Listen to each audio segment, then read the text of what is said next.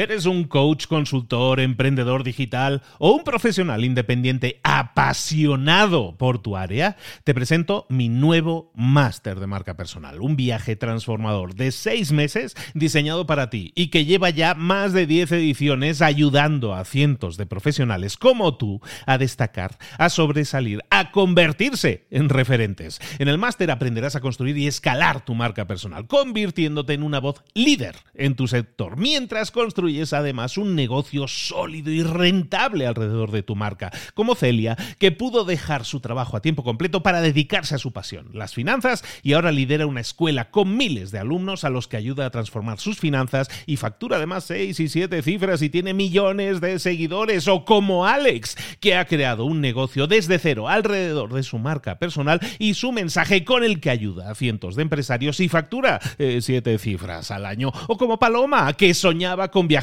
por el mundo y que ahora vive como nómada digital con cientos de miles de seguidores y más de 17.000 alumnos. Gracias al máster, su sueño pasó de ser una idea a una realidad rentable y reconocida.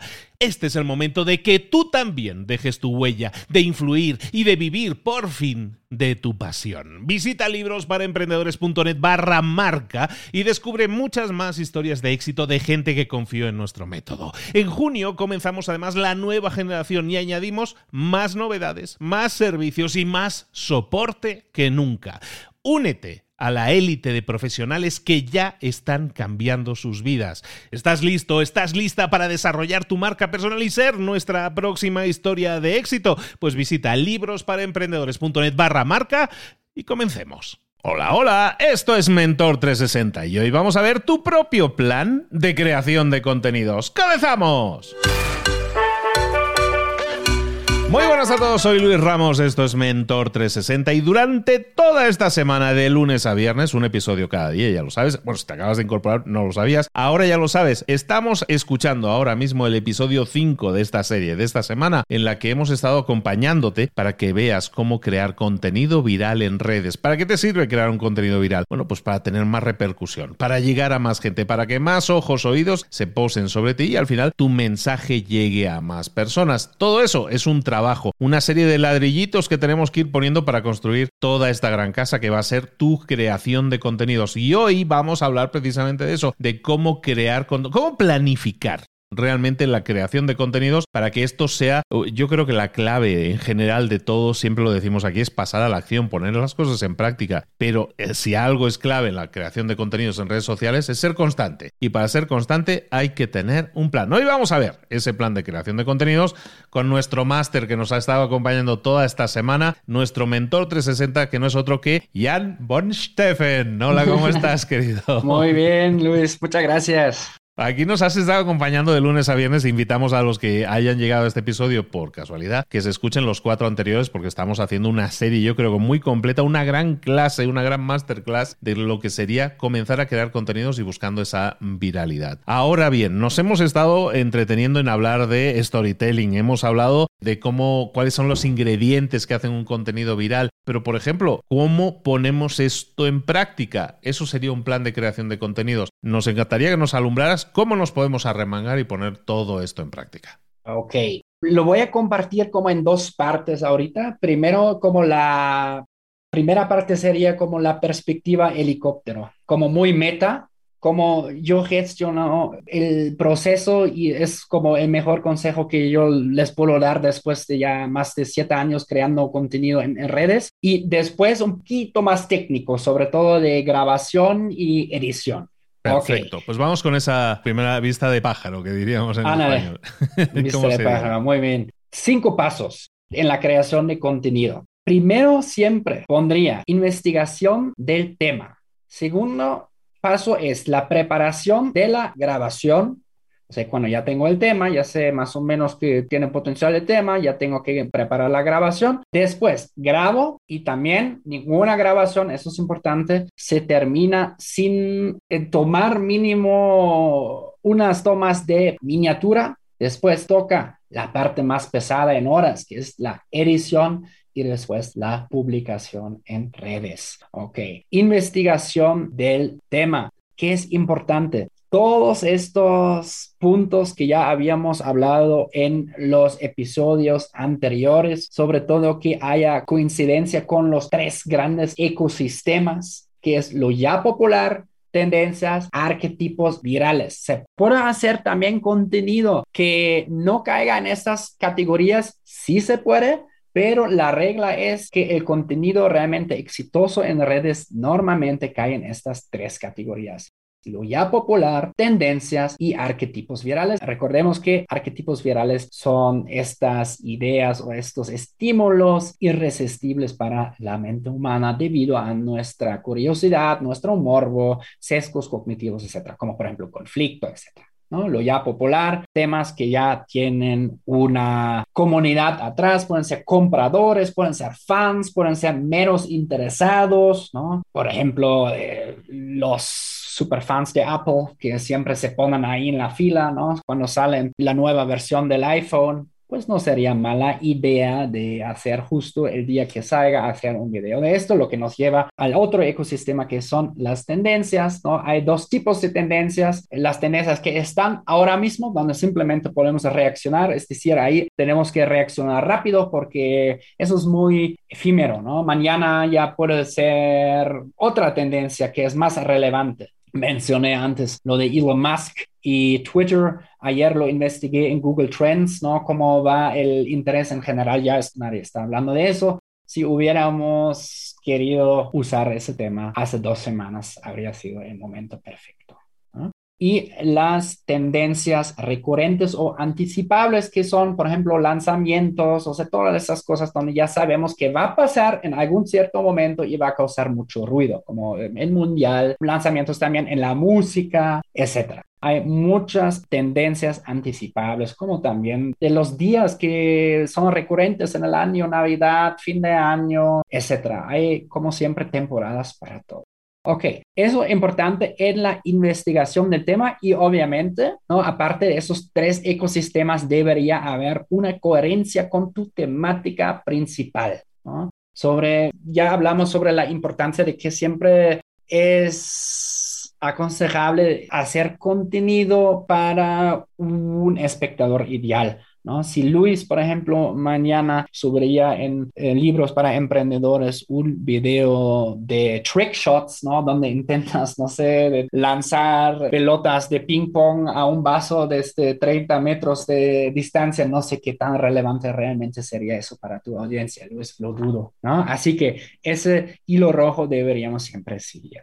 Primer paso, investigación de tema, check. Después, preparación de la grabación que incluye la estructura de tu video. Recomiendo mucho que por lo menos te pongas una estructura básica. No tiene que ser una estructura súper escrito todo, ¿no? Palabra por palabra. Eso no me gusta porque ahí yo he perdido muchísimo tiempo en mi carrera como creador de contenido escribiendo realmente guiones, ¿no? Palabra a palabra y luego a la hora de grabarlo también es muy difícil porque luego te equivocas y uno empieza a estresarse, ay, no, lo dije así, tal cual, ¿no? Entonces, lo que ahí me ayuda justamente son las plantillas de storytelling que hablamos en el episodio pasado. No siempre tenemos que ser tan minuciosos como por ejemplo en Rick and Morty, donde realmente sigue ocho estaciones. Muchos casos ya es Creo que es suficiente si hacemos una introducción, creamos como un tipo de conflicto o anhelo,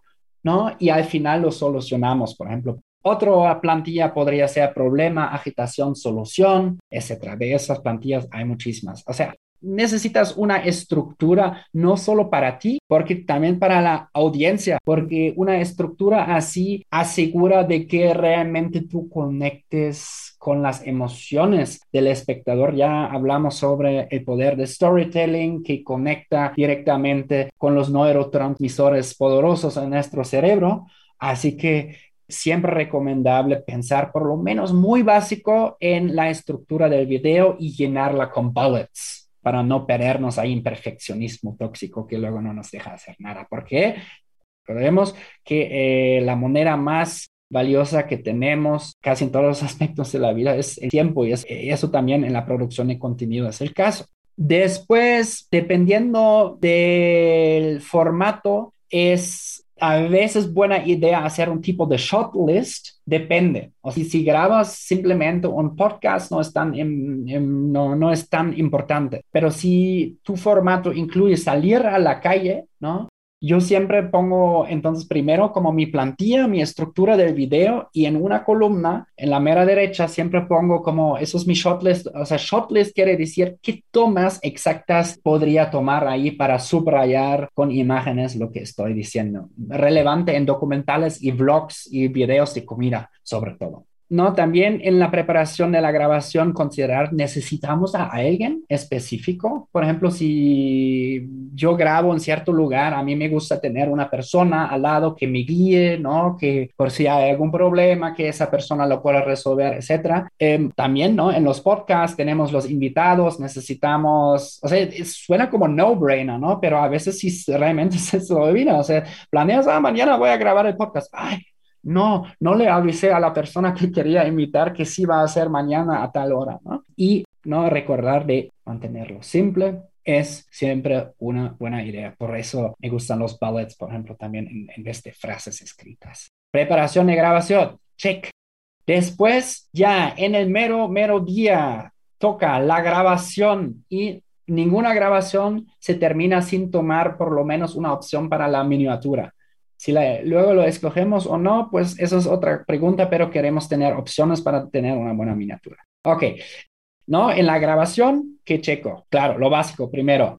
Suena también otra vez como no, pero incluso como yo, como creador profesional que se dedica a eso, que vive de eso, no saben cuántas veces se me olvidó, ay, las baterías la cámara, el, ¿no? Eh, el micrófono, luz, todos estos detallitos necesitan estar en orden para que nosotros podamos fluir. Es que si no está esto, pues crea mucha frustración, ¿no? Porque, ah, ya lo quería terminar ahorita, pero las pilas no están cargadas para la cámara, pues no es algo que, que, se puede prevenir bastante fácil solamente una noche antes, ¿no? También en la grabación recordar, mantener todo simple, no complicarnos la vida. Ya sé que muchos queremos hacer arte, pero primero creamos el video, después podemos hacer arte si queremos, ¿no? Incluso en muchos casos yo me he dado cuenta en la audiencia, el arte, lo que uno cree como que es arte para ellos no es tan arte, ¿no? Por lo cual existe este dicho entre los escritores y periodistas, kill your darlings.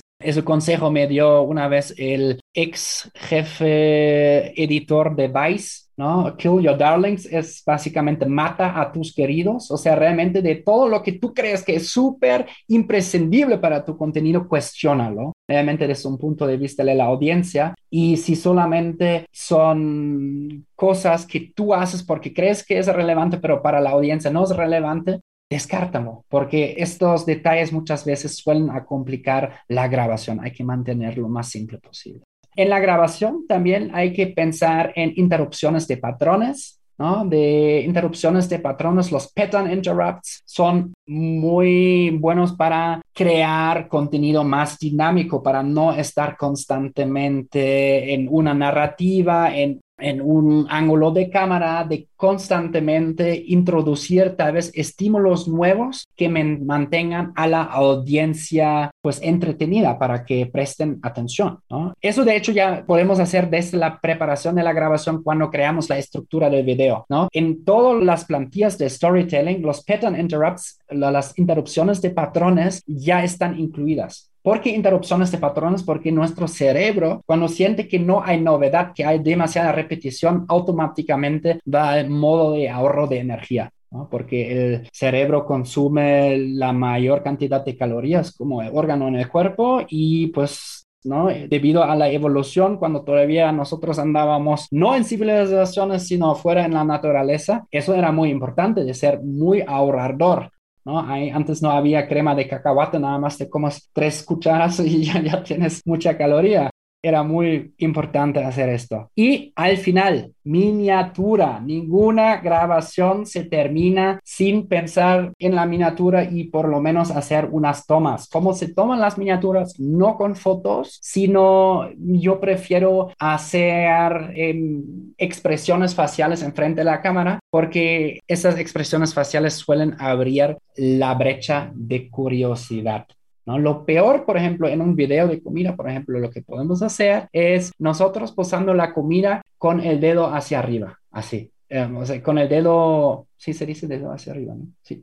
Sí, con el dedo hacia arriba, porque ahí ya decimos, ah, wow, nos super mega encantó, no creamos ningún tipo de intriga, ¿no? Recordar, intrigar, no engañar. Eso siempre queremos hacer, intrigar, no engañar. Por eso me gusta tanto hacer las miniaturas en video y luego veo las fotogramas donde siento, ay, esas son las más expresivas. Eso es muy difícil hacerlo en fotos, es mucho mejor en video. Ok, tercer paso, grabación y tomar miniatura. Check. Después toca la edición. Si ya somos más avanzados eh, como creadores o si, si tenemos el presupuesto necesario, podemos encargar esto a alguien, pero les recomiendo a todos que por lo menos aprendamos los básicos, porque el mercado está lleno de editores que sí ven la cara a, personas que no saben de nada, como en otros aspectos de la vida, que si no tenemos ni idea de qué está haciendo, nos pueden cobrar lo que quieran ni sabemos qué estaban haciendo. Entonces, en la edición, ¿qué es lo más importante? También, primero, mantener todo lo más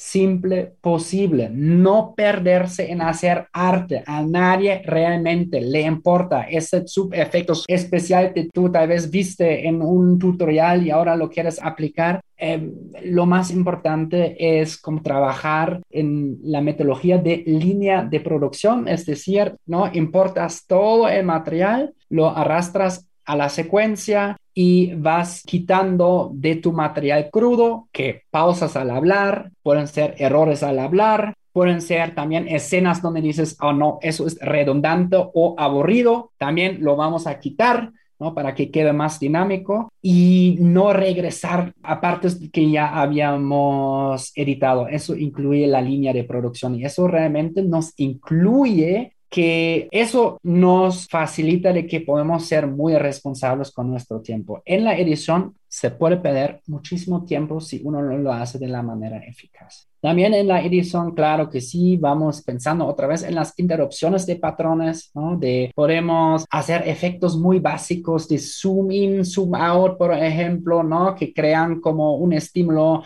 más que solo una cámara que todo el tiempo es estático. Eh, podemos agregar efectos de sonido, música dinámica importante y sobre todo ir a la biblioteca de sonidos de YouTube es excelente. No empiecen a agarrar por favor, música que tiene derechos de autor o donde no saben cuál es el, estado de derecho de autor. Eh, la biblioteca de YouTube es excelente y te la dan desde que creas tu canal, incluso que tengas cero seguidores, ahí tienes miles de canciones que puedes ordenar por em, ánimo, por género, etc.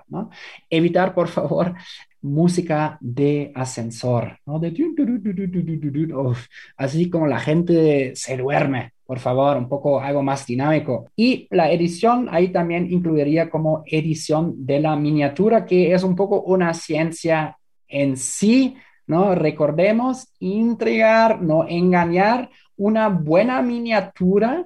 Eso es casi ya podríamos, Luis, creo que hay en algún momento grabar otro episodio solo sobre la miniatura. Es una ciencia, pero eh, lo voy a resumir en dos frases.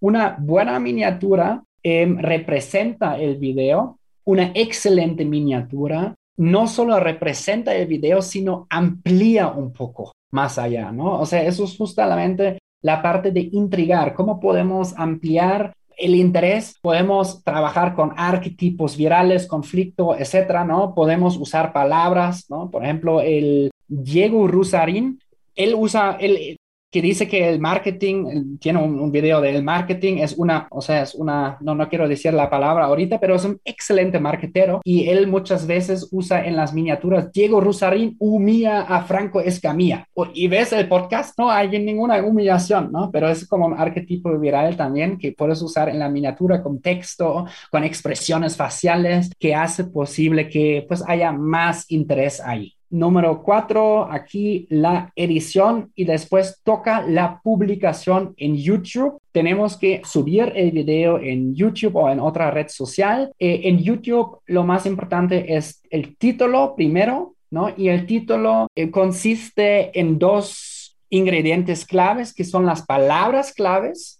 ¿no? De nuestro tema que ya antes habíamos investigado, que puede ser sobre una cosa popular, una tendencia dentro de nuestro tema principal y también palabras que ponen en contexto todas estas palabras claves y ahí entran un poco también los arquetipos virales, ¿no? Porque una cosa es decir, analizando el marketing de Apple, otra cosa es las técnicas oscuras de Steve Jobs en Apple. O las técnicas oscuras del marketing de Apple, o sea, ¿no? Arquetipo viral, conflicto. Bueno, tal vez es un poco amarillista, podemos hacer iteraciones de esto. Lo que a mí me gusta hacer a la hora de hacer el título, escribo un montón de títulos en un documento de Drive, ¿no? Y veo simplemente cuál es el que más me convence. Entonces, título, dos componentes, las palabras claves más las palabras que ponen en contexto eh, estas palabras claves y esos son los así llamados power words, ¿no? Las palabras poderosas, ¿no? Por ejemplo, una cosa es receta para hacer alitas o no versus alucinante preparación de alitas súper picantes y crujientes, ¿no? Mucho más emocional. Incluso ya vamos a crear una sensación en el cerebro de nuestra audiencia. Después del título, toca la descripción y los tags. Eh, importante, las palabras claves, triplicarlas en título, descripción y tags, ¿no? Triplicar las palabras en título, descripción y tags. ¿Qué quiere decir triplicar? O sea, si, por ejemplo, atino a Elon Musk Twitter, ¿no? Lo pongo tanto en el título, tengo que poner esas palabras claves, como también en la descripción, Elon Musk Twitter y todas las otras palabras claves, como también en los tags. Siempre aprovechar todo el espacio que tenemos, ¿no? O sea, en el título tenemos 100 caracteres, en la descripción, bueno, ahí tenemos creo que 5000, ahí no necesitamos escribir 5000 caracteres, pero por lo menos muchas palabras claves relacionadas al tema y en los tags también creo que tenemos 500, ¿no? Aprovecharlo, ¿por qué no? Y después toca decidir qué día y qué hora lo subo. Anticipar básicamente cuándo va a estar tu audiencia activa. En muchos casos suele ser la tarde hasta la noche, ¿no? Hay que pensar en el día a día de nuestro espectador ideal. Muchos tienen trabajo, luego regresan del trabajo, etc. Entonces, lo que a mí, por ejemplo, en los blogs me ha funcionado siempre bastante bien es a partir de las 6 de la tarde de mi audiencia principal.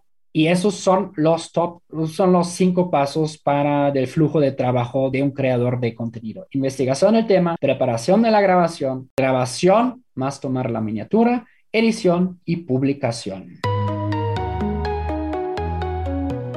Fíjate que a mí me pasa que conozco mucha gente que quiere empezar a crear contenidos, pero no empieza. Aquí vemos todo un montón de cosas que intervienen, ¿no? De ingredientes que tenemos que tener en cuenta. Hay mucha gente que se centra en la parte técnica. Yo hasta que no tenga la cámara buena, no grabo. Hasta que no tenga el micro bueno, no grabo. Entonces están dándole vueltas a toda la parte técnica y no le prestan atención a lo otro, ¿no? A lo que es la estructura del vídeo, a la estructura del mensaje, lo, lo que hablábamos de storytelling estos días pasados. ¿Qué tanto hay de verdad en la importancia que tiene? En la parte técnica para el resultado final.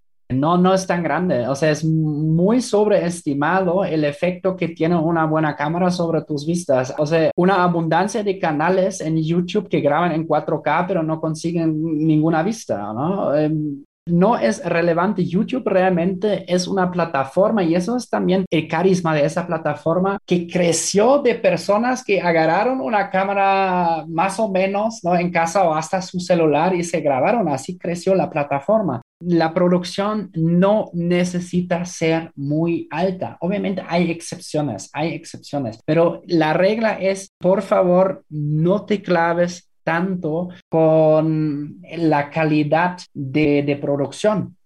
Eso también yo lo tuve que aprender por la mala. He lanzado en otros proyectos, he lanzado como productor conceptos donde invertimos muchísimo en la edición y en la grabación y todo 4K, etcétera. No, a nadie le interesa. O sea, la gran mayoría todavía ve YouTube a través de sus celulares, claro. Luego hay un nicho aproximadamente, creo que un 20% que lo ve en sus computadoras o en su pantalla, etcétera. Pero es sobreestimado. Por favor, eso se llama procrastinación, ¿no? Eso es un pretexto nada más para no comenzar. Comienza ya, O sea, no necesitas la mejor cámara. Lo mini, yo diría, con una cámara Full HD ya estás. Y cámara Full HD cada celular que podemos comprar ya los celulares chinos así de Xiaomi y así. ¿Qué rango de precios están? Como 150 dólares a 300 dólares, más o menos, ¿no? Eh, prácticamente cualquier celular hoy tiene una cámara de alta definición, con lo cual puedes tener una muy buena calidad de imagen, está claro.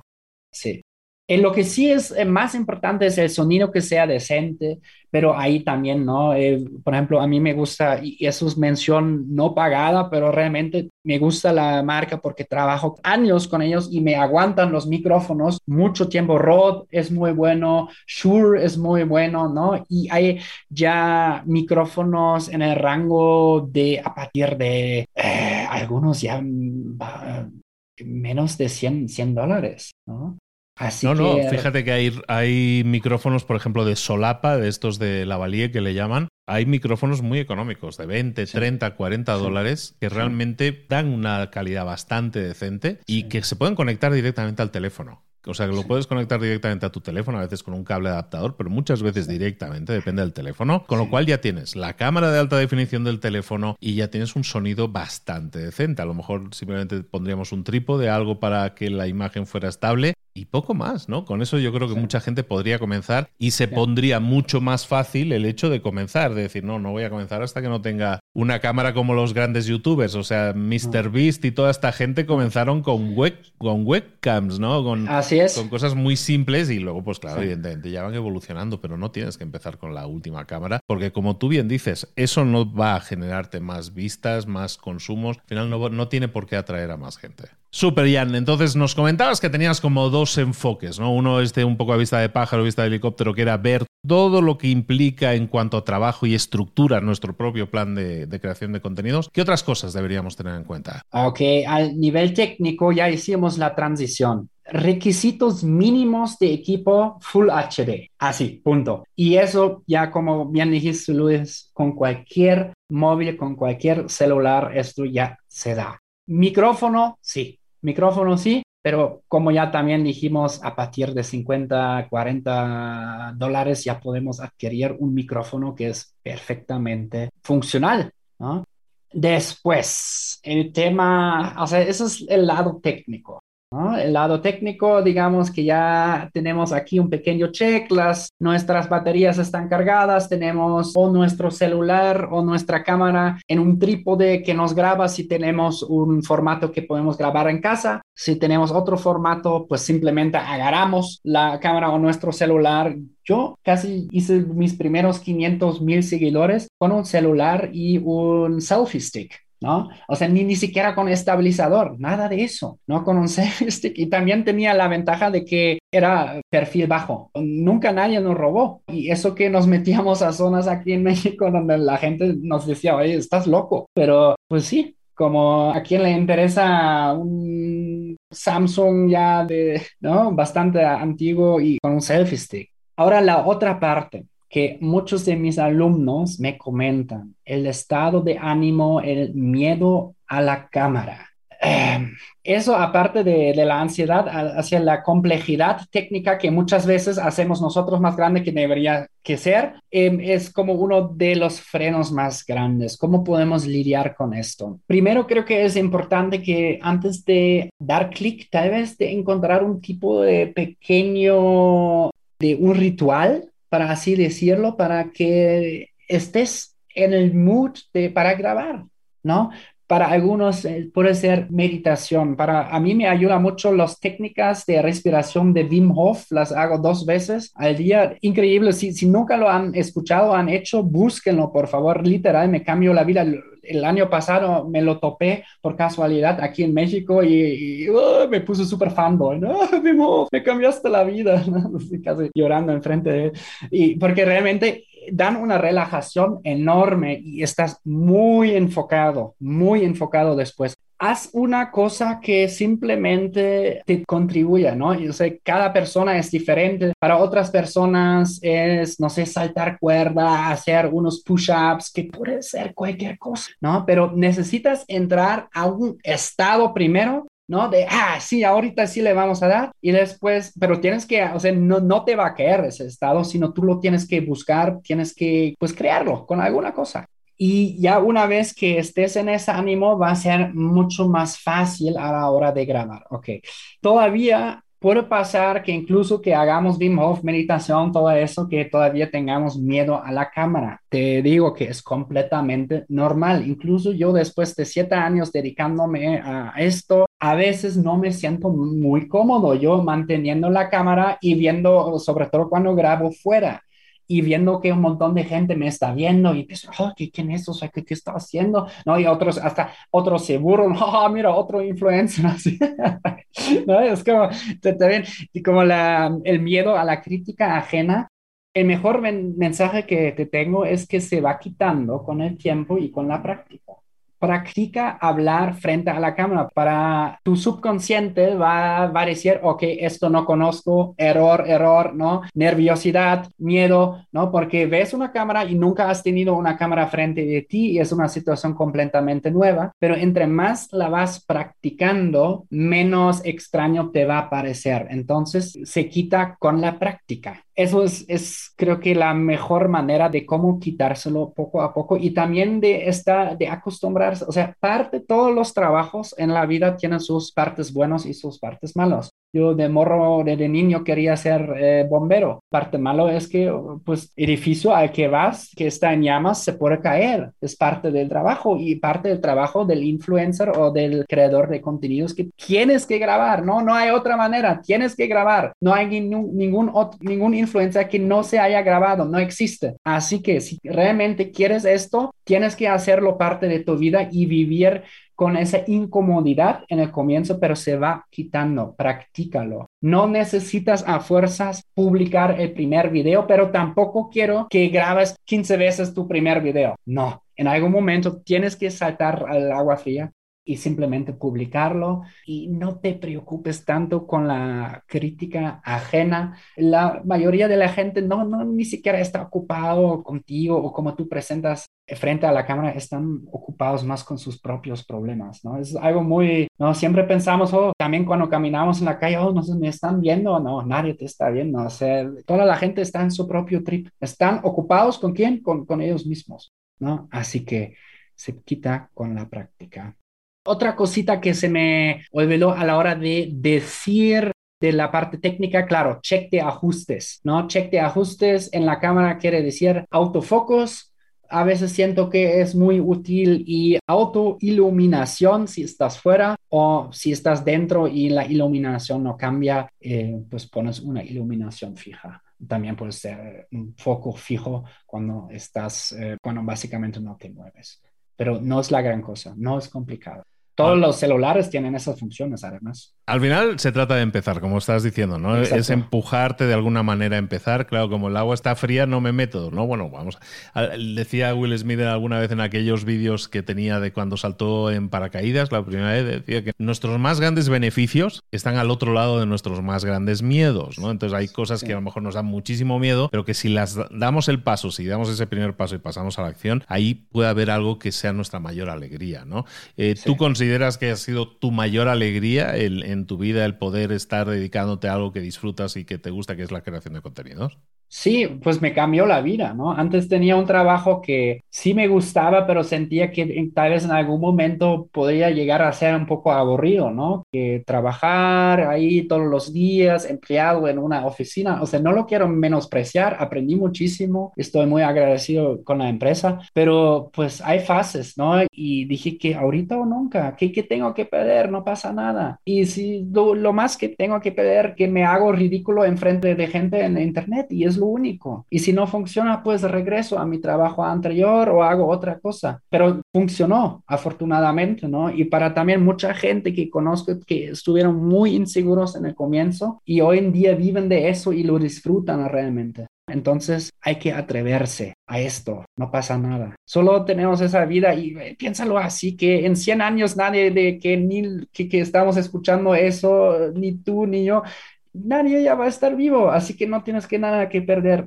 Así lo veo yo. Totalmente de acuerdo. Pues toda esta semana nos ha estado acompañando Jan, nos ha estado explicando eh, sus estrategias, su enfoque a la hora de que nosotros como hemos hablado ahora mismo, ¿no? Demos el paso y comencemos a crear contenido, eso punto uno, pero que lo hagamos de forma inteligente, de forma estructurada, de forma estratégica, para buscar que ese contenido se convierta en un contenido viral en las redes sociales y eso genere un impacto mucho mayor. Si estás ayudando a gente, si tienes un servicio, si tienes un producto, tienes un mensaje que quieres hacer llegar a la mayor cantidad de gente posible, te interesa utilizar el apalancamiento que significa tener una red social que te puede hacer llegar delante de los ojos y las orejas de miles, de millones de personas y si lo haces de forma estratégica y de forma consciente es mucho más probable que esas probabilidades aumenten que llegues a mucha más gente que te viralices. Jan von Steffen no sé, ya, ya, ya disfruto diciendo tu nombre. ¿Dónde te podemos localizar? Bueno, te podemos localizar dentro de un ratillo, si lo estáis escuchando en el día de emisión. Nos vemos dentro de un ratillo con Jan aquí en directo en la cuenta de libros para emprendedores en Instagram, donde vamos a tener un directo con él y en el que puedes participar y dejarnos tu pregunta, duda, consulta. Pero aparte de eso, Jan, mencionabas que tienes alumnos, que tienes formaciones. ¿Dónde te podemos localizar y saber más de todo eso? Me pueden localizar en YouTube eh, como Jan Bonstein donde justamente también constantemente estoy anunciando mi, mi programa, cuando lo lanzo, cuando lo cierro, etcétera. Si les gusta la parte de entretenimiento, mis proyectos ahí son Güero Güero TV y Jan el Güero, vlogs de comida, viajes, etcétera, pero mayormente como Jan Bonsteffen ahí en ese canal doy mucha información acerca de psicología de marketing, de cómo crecer en redes, un resumen de todo lo que he aprendido en los últimos siete años, creo que generando ya más de 130 millones de vistas, más o menos, solo en YouTube, Facebook ni, ni lo conté ahí. Un verdadero, influencer, un verdadero influencer con cientos de millones de visualizaciones, como debe ser. Pues hemos tenido la suerte toda esta semana que nos acompañaras, te lo agradezco mucho. Ian, ya eres oficialmente Mentor 360, eso ya no te lo puedes quitar, te lo puedes tatuar, está, se, ah, permite, pero de todas maneras, de todas maneras quería agradecerte que hayas tenido la generosidad del tiempo, que le hayas dedicado tanta claridad, que has hecho todo el esfuerzo que haces por aprender, por investigar y sobre todo luego por compartir, por distribuirlo con todos nosotros nosotros, por eso mucho te lo agradezco. Ya nos vemos un ratillo más en el directo en, en Instagram y de nuevo muchísimas, muchísimas gracias. Muchas gracias a ti, Luis. Bye bye. Nos vemos, hasta luego.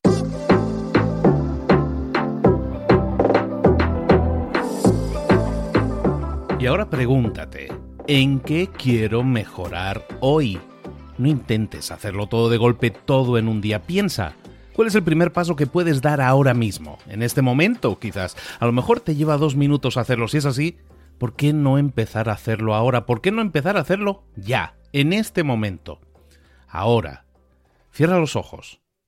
Respira hondo y repite, sé lo que tengo que hacer. Sé cuál es el siguiente paso. Voy a darlo en este momento.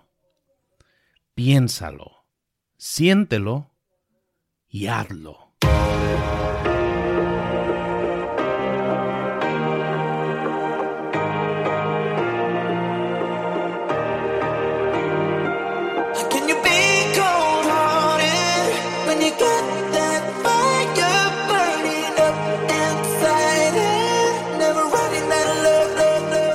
Muchas cosas de las que hemos visto hoy ya las sabes. La mayoría del conocimiento que compartimos aquí ya lo sabes.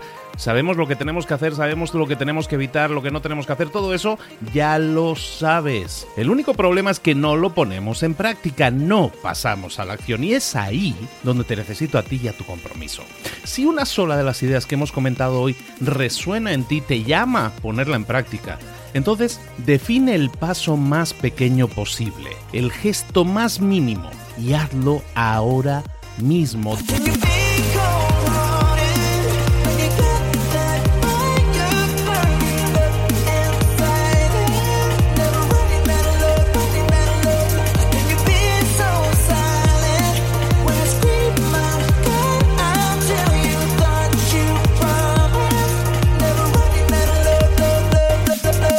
Hablo de crecimiento personal, pero también de crecimiento profesional. Expandir tu red de contactos, mejorar tus relaciones con los demás, aprender alguna cosa nueva, poner en práctica una pequeña técnica que te ayude. Todo suma, pero solo suma si lo pones en práctica. No si piensas en ponerlo en práctica. Pensar en ponerlo en práctica no sirve, tienes que ponerlo en práctica, pasar a la acción.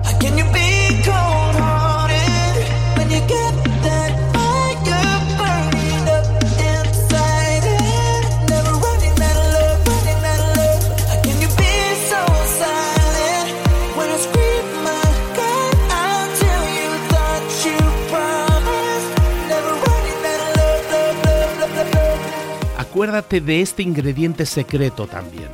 El ingrediente secreto es la actitud. Tu actitud. Tu actitud transmite. Si sales a la calle con ganas, la gente lo va a notar. Si sales a la calle sin ganas, la gente también lo va a notar. El mundo está ahí fuera, te está esperando, por lo tanto sal ahí fuera, sal a la calle y sal con ganas, sal con actitud. No esperes a mañana, ya sabes lo que tienes que hacer y ya sabes que lo puedes hacer hoy. No veas pasar la vida, vive la vida. Tienes las mismas 24 horas que tienen los demás, haz que valgan la pena entrega en estas próximas 24 horas tu mejor versión. Te esperamos aquí mañana para continuar creciendo, te esperamos aquí mañana con más mentores, pero el día de hoy está completito delante de ti. Así que ponte en pie, pisa fuerte, respira hondo, sal ahí fuera y conquista tu día. ¿Eres un coach, consultor, emprendedor digital o un profesional independiente apasionado por tu área? Te presento mi nuevo máster de marca personal, un viaje transformador de seis meses diseñado para ti y que lleva ya más de 10 ediciones ayudando a cientos de profesionales como tú a destacar, a sobresalir, a convertirse en referentes. En el máster aprenderás a construir y escalar tu marca personal, convirtiéndote en una voz líder en tu sector, mientras construyes es además un negocio sólido y rentable alrededor de tu marca, como Celia, que pudo dejar su trabajo a tiempo completo para dedicarse a su pasión, las finanzas, y ahora lidera una escuela con miles de alumnos a los que ayuda a transformar sus finanzas y factura además seis y siete cifras y tiene millones de seguidores, o como Alex, que ha creado un negocio desde cero alrededor de su marca personal y su mensaje con el que ayuda a cientos de empresarios y factura eh, siete cifras al año, o como Paloma, que soñaba con viajar viajar por el mundo y que ahora vive como nómada digital con cientos de miles de seguidores y más de 17.000 alumnos. Gracias al máster, su sueño pasó de ser una idea a una realidad rentable y reconocida. Este es el momento de que tú también dejes tu huella, de influir y de vivir por fin de tu pasión. Visita librosparaemprendedores.net barra marca y descubre muchas más historias de éxito de gente que confió en nuestro método. En junio comenzamos además la nueva generación y añadimos más novedades, más servicios y más soporte que nunca. Únete a la élite de profesionales que ya están cambiando sus vidas. ¿Estás listo? ¿Estás lista para desarrollar tu marca personal y ser nuestra próxima historia de éxito? Pues visita librosparaemprendedores.net barra marca y comencemos.